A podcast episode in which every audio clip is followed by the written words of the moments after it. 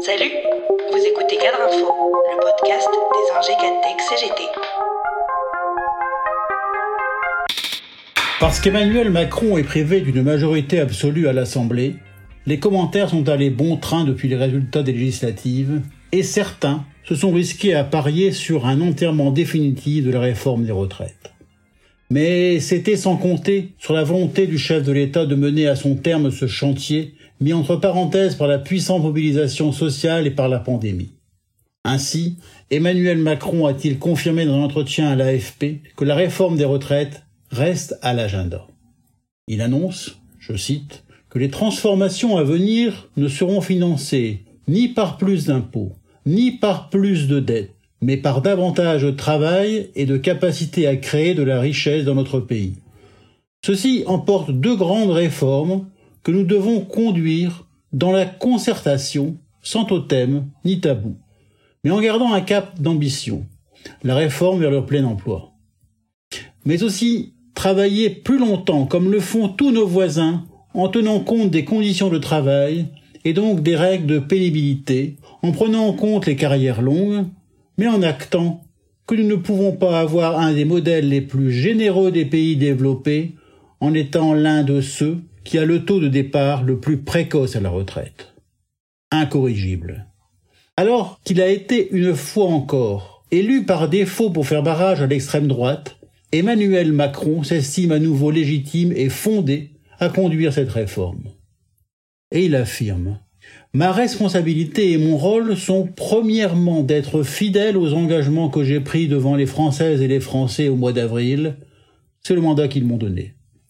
S'il annonce une fois encore un changement de méthode, auquel on n'est pas obligé de souscrire ou de croire, le chef de l'État est donc prêt à prendre le risque d'une nouvelle confrontation sociale à laquelle il n'échappera pas sur ce sujet hautement inflammable. D'autant plus que l'arc syndical contre le recul de l'âge de la retraite à 65 ans s'annonce plus large. Ainsi, le secrétaire général de la CFDT a fait cette mise en garde. Remettre de la conflictualité sociale très élevée, parce que cette réforme de retraite à 65 ans serait totalement injuste, serait pure folie. Pure folie, sans doute, mais surtout pure idéologie néolibérale.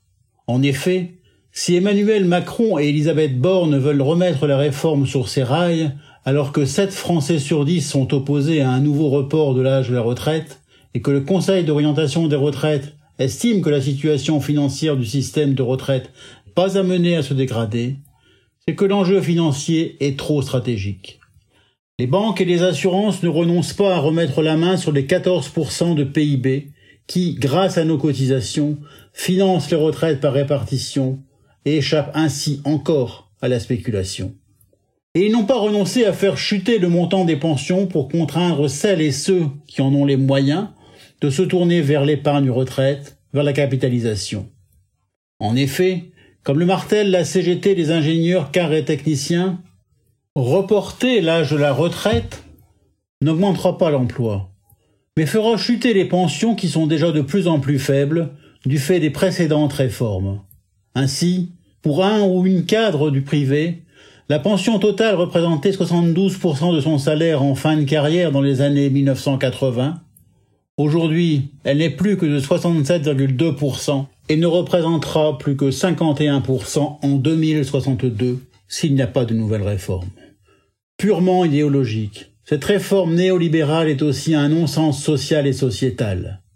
La CGT estime plus que jamais, la retraite à 60 ans est un marqueur d'une société juste et solidaire et doit être entendue par le gouvernement.